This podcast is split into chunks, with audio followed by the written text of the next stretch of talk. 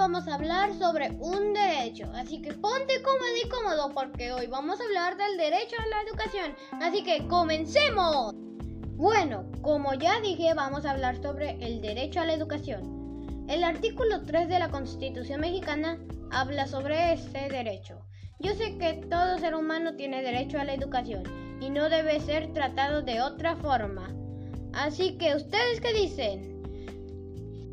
Bueno, gracias por escucharme. Yo soy Joel y hasta la próxima. Nos vemos en otro podcast.